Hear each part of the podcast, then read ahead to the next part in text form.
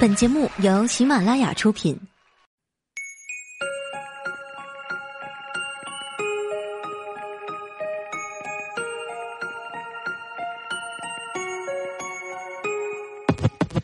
嗨，朋友们，大家好，这里是喜马拉雅出品的《非常六加七》，我是更新从来不靠谱的佳期，谢谢。昨天晚上啊写稿子写到特别晚，凌晨两点多才睡。睡得正香呢哈，一大早就被鞭炮声给吵醒了。据说是隔壁楼的邻居家结婚，哎，嫁闺女，那鞭炮声啊，足足响了十多分钟啊，从来就没有听过这么长的鞭炮。你说这家把闺女嫁出去了，这么高兴，这姑娘是得长得多丑啊！大家都知道哈，现在结个婚不容易啊，得有车有房有彩礼，简直就是买个媳妇儿回家供着。经常能看到哈，因为彩礼钱小两口闹崩的事儿。今天看到邻居家这么热闹哈，我就随口问我妈一句：“妈，等我结婚的时候，你会不会特别看重男方的彩礼钱呀？”结果我妈冷笑了一声，问我：“你有男朋友吗？”我说：“没有啊。”我妈说：“那你有什么资格问这个问题啊？”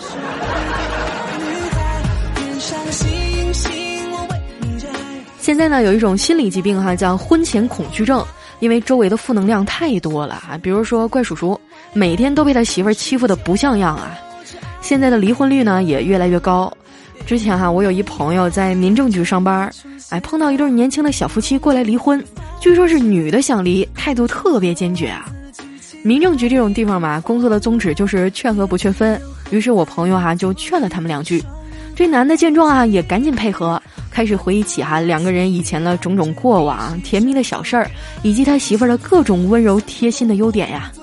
说着说着呢，这女的哇的一声就哭了，抱住她老公说：“老公，我不想离了，我舍不得你。”我朋友一看啊，松了一口气。没想到这时候啊，这男的忽然一把就把这女的给推开了，说：“还是离了吧，不说不知道啊，这娘们儿跟以前比变化太大了。”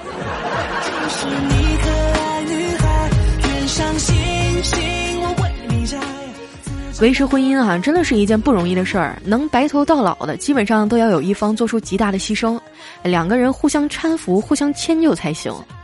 我老妈退休以后啊，在家闲着没事儿干，就跟我说：“闺女啊，你教我点游戏什么的吧，那平时无聊打发时间。”我说：“那你想玩什么呀？”我妈说：“嗯，要不下象棋吧？我跟你爸下一辈子了，就这个最拿手。”于是呢，我就在网上哈给我妈下了一个象棋游戏。结果他刚玩了一盘就蒙圈了，赶紧喊我爸：“老头子，你快来看呐，这象棋是不是有毛病啊？为什么我的兵不能往后退呢？”我爸哈看了一眼说：“啊，因为跟你下棋的不是你老公啊，不能容忍你的过分要求。”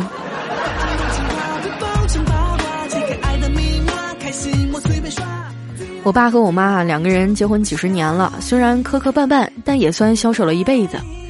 待着没事儿的时候啊，我就问我妈：“妈，你当初是怎么看上我爸的呀？” 我妈就跟我说啊：“当时我就看你爸长得挺好看的呀，那以后孩子随他呀，肯定难看不了。”说完啊，看了看我，叹了口气说：“没想到我想多了。”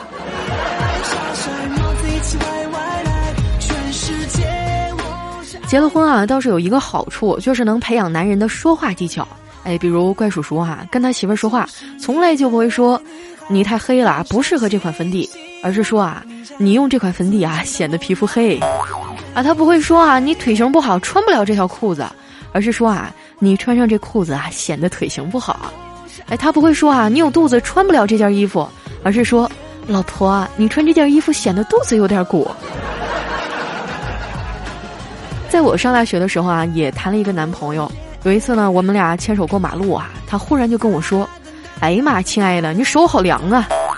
我就跟他撒娇说：“是吗？手凉没人疼啊？”哎，我男朋友说：“你别瞎说啊！”当时我就特别感动哈，我以为他会说：“不是有我疼你吗？”之类的，结果这货来了一句：“手凉的人死得快呀！”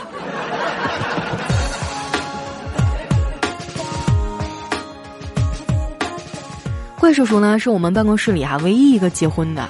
人到中年，事业成功，正好又赶上七年之痒，他媳妇儿啊过得格外没有安全感。呃，到了叔叔这个职位啊，应酬是很常见的事儿啊。上个周六晚上啊，他就一个人在外应酬，没回家。星期天早上刚进屋啊，他媳妇儿就炸了，火冒三丈啊，大骂了他一顿。现在你就知道在外面鬼混，就知道不回家。你要是一个礼拜见不着我，我看你怎么办。怪叔叔哈，估计是还没醒酒啊，加上平时被欺负的太多了，一时心情烦躁啊，就顶了一句：“我觉得挺好的呀。”于是啊，他就真的一个礼拜都没见着他媳妇儿，直到七天以后啊，眼睛终于消肿了，打的也太狠了。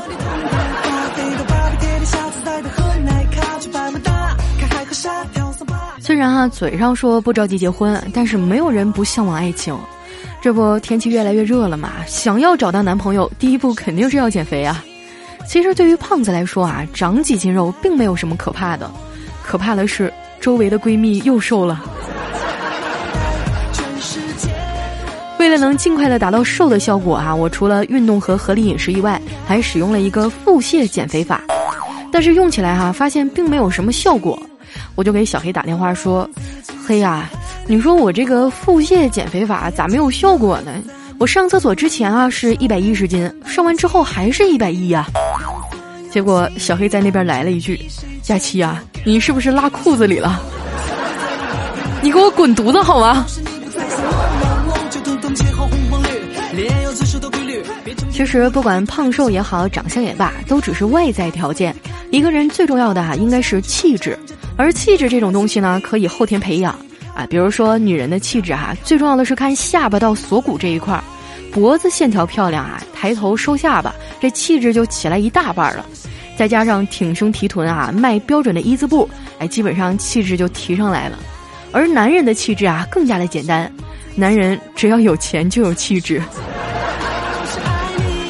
不管是哪一种哈，小黑离气质这个词儿都相差甚远啊，因为长得实在太丑了。你们肯定特别奇怪哈，为什么所有的主播都在黑他呢？这个小黑到底有多黑啊？我就这么跟你说吧，小黑小的时候啊，有一次楼里失火了，这个火烧的特别猛，没多一会儿哈，就惊动了整条街呀。消防队迅速的赶过来，但是火势已经很旺了，可能是危急时刻哈能爆发人的潜能吧。小黑竟然生生的啊从七楼跑出来了，当时消防队啊正从车上往下拉水枪呢，看到小黑从一团大火里跑出来。当时消防员都惊呆了，我靠，这人都烧焦了，还能跑这么快？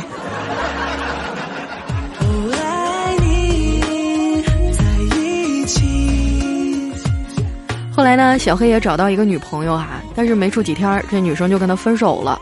分手时啊，女生对小黑说：“原来我一直想找一个个子高的男生，因为我很讨厌男生个子矮。但是和你在一起之后，我才发现，其实个子高矮都不是什么问题。”丑才是。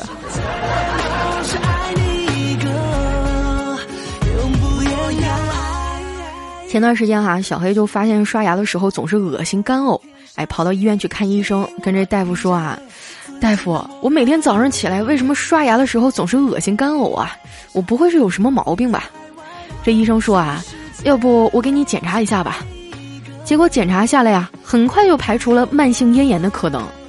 两个人就坐那儿面面相觑哈，小黑就问大夫：“这可怎么办呀？”大夫说：“要不你刷牙的时候别照镜子试试。”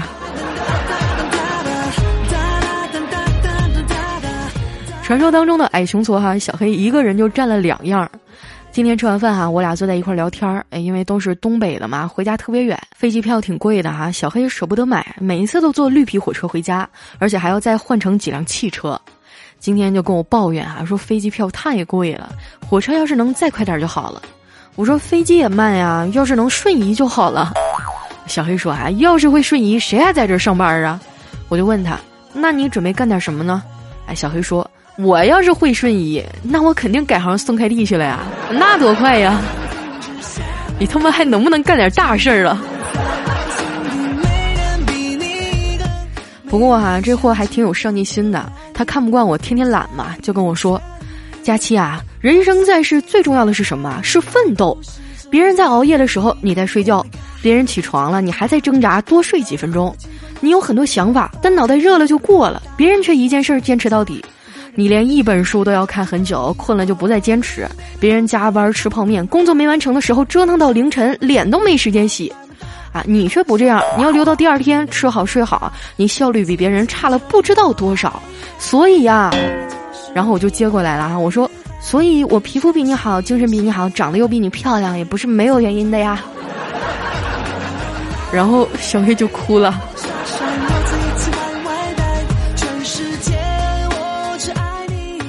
上进是一件好事儿啊！现在生活压力这么大，我们放弃了小城市的安稳生活，不就是为了能出人头地，闯出自己的一片天嘛？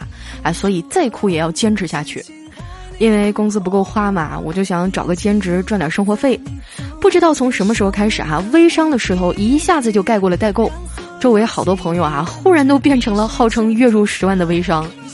我有一朋友哈，就在朋友圈里卖面膜，哎，写的功效特别厉害，我就问了他一句。这面膜过敏能治吗？他说一贴就好。我说那长痘呢？他说一贴就好。嗯，那皮肤长皱纹呢？他说可以极大缓解呀。感冒呢也可以缓解呀。我最后问，那缺钙呢？他想了一会儿哈，跟我说，我跟你讲啊，我们做微商的都相信奇迹。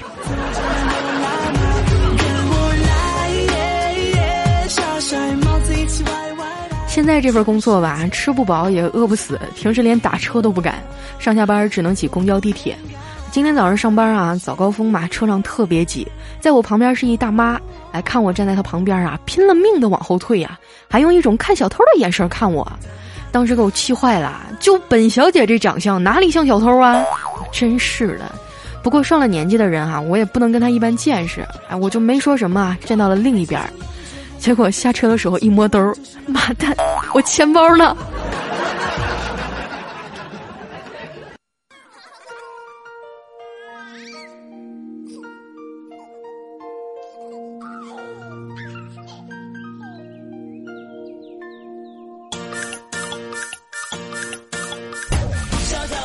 一段音乐，欢迎回来，这里是喜马拉雅出品的《非常六加七》，我是你们的好朋友佳期。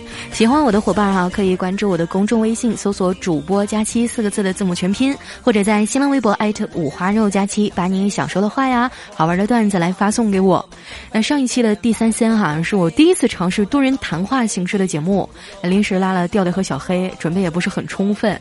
我是处女座嘛，比较事儿逼。重录到第四遍的时候啊，调调就赖叽了，说啥也不录了。所以最后这个版本啊不算完美，很多人都说太二了。我觉得吧，是他俩太二了，扯了我的后腿。感谢大家哈提出的各种意见。其实我的想法呢，就是以后不是我一个人在自说自话给你们讲段子，而是会邀请你们当中的一些人哈来做客直播间参与节目的录制。支持的伙伴来点个赞好吗？那得让领导看到我的号召力啊！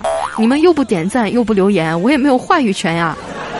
来钱的飞机票能不能报，就看你们自己了哈。接下来呢，回顾一下我们上期节目的留言。首先这一位哈叫念想 K 七，他说有一个火锅城哈，为了招揽生意，在猫铺上登广告，写了这样一句话：自助火锅每位三十元，身高一米以下儿童免费。然后呢，有一个幼儿园的阿姨啊，看到以后无比激动，怀揣着三十块钱，领着班上的五十名小朋友就来吃火锅了。我就想知道啊，后来这个火锅城怎么样了？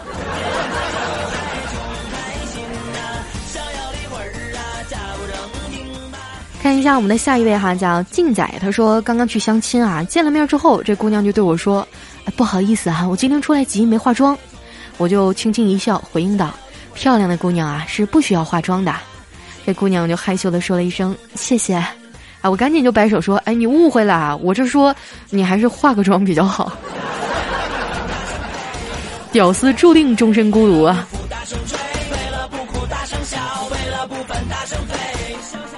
下一位呢叫极爱一个人，他说以后啊出门办事儿兜里一定要放一把钥匙，这样你想离开的时候啊就可以不用编理由啦，直接说一句啊对不起啊我有钥匙在身，先走一步。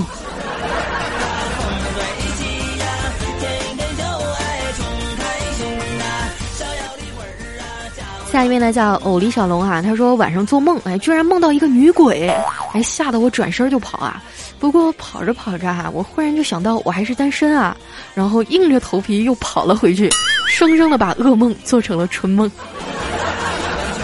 孩子变成啥样了？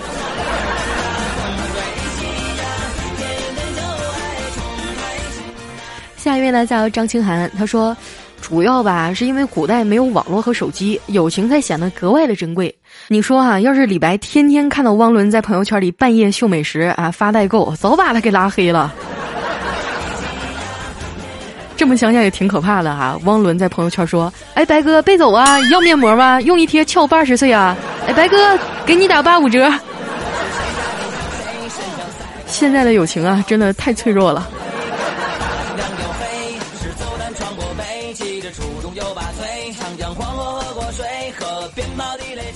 看一下我们的下一位哈，叫因你而酷。他说两个人异地恋哈，这男孩说还有八十一天我就回来了。于是呢，给女朋友买了八十一种零食，说你每天吃一个呀，吃完我就回来了。后来啊，这男孩为了给女孩一个惊喜，第三天就回来了。这女孩哭着说：“你果然没有骗我，我刚吃完你就回来了。”吃货女朋友哈，真是没招没招的。来看一下我们的下一位哈，叫嘚逼嗖嗖你随谁啊？他说有一天啊，一狐狸在森林里觅食，看到了站在树上的乌鸦呀，嘴里叼着一块肉，他想要吃那块肉啊，就对乌鸦说：“亲爱的乌鸦，我觉得你一定唱歌很好听。”这乌鸦听到这话呀，就高兴的唱了起来，嘴里的肉啊吧唧一下就掉地上了。这狐狸哈满心欢喜的弯腰去捡，身后的草丛里啊钻出来一个老虎，解开了裤腰带说：“你个小吃货，哎，不找个托还治不了你了呢。”还我的童年呀！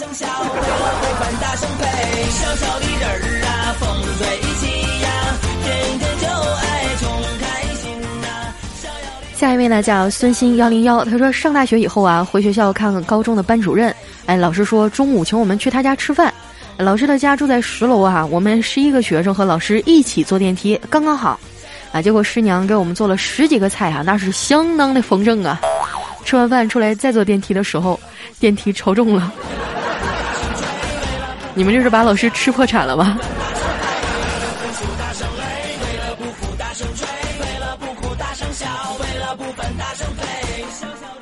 来下一位呢，叫莫林风的暴走啊。他说本人呢在美容院工作，有一天哈就来了一个富婆问我：“你们这儿有什么高科技可以防老的吗？”啊，我扑通一下就给他跪下了，说：“干妈，养儿可以防老。”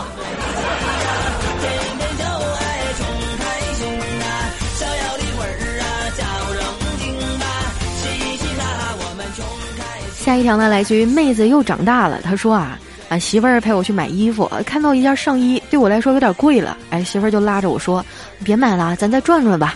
这售货员啊看着我说，你一大老爷们儿还得听娘们儿的呀。我媳妇儿就不屑地说，你晚上要是陪她睡啊，她也听你的。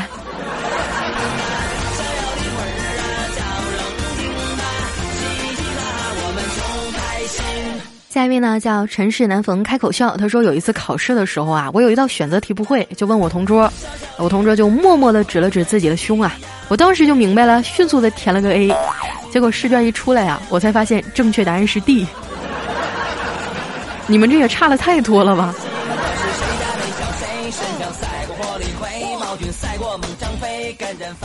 下一位呢叫莫迪，他说有一天啊，老妈叫我起床，对我说：“你内裤湿了。”啊！我顿时羞愧难当啊！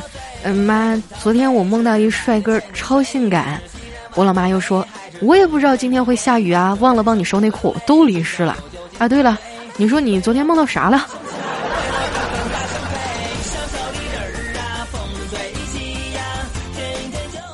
下一位呢叫辅助，哎，他说我的朋友跟我说啊，昨天晚上我跟女神睡一个房间，虽然是双人床，但是我们一晚上什么都没做。我觉得啊，有时候有些事儿不是不敢做，只是不想做而已。啊，你们在一个火车上下铺，你还好意思说？下一位呢叫晨晨小木，他说有一所幼儿园里哈，这老师让小孩们问问题，大家一个问完接着下一个。有个小孩啊，一直把手举在空中，不过当轮到他问的时候啊，他却把手给放下了。那老师就问他怎么啦？你等了这么久，为什么轮到你讲，你却把手放下呢？这小孩说：“来不及了，我已经尿湿了。”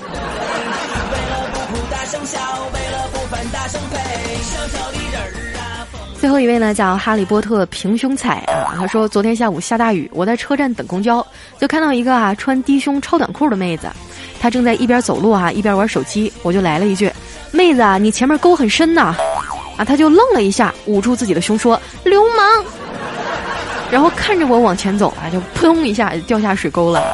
我都告诉你沟很深了，你还走，搞得自己好像很漂亮的样子。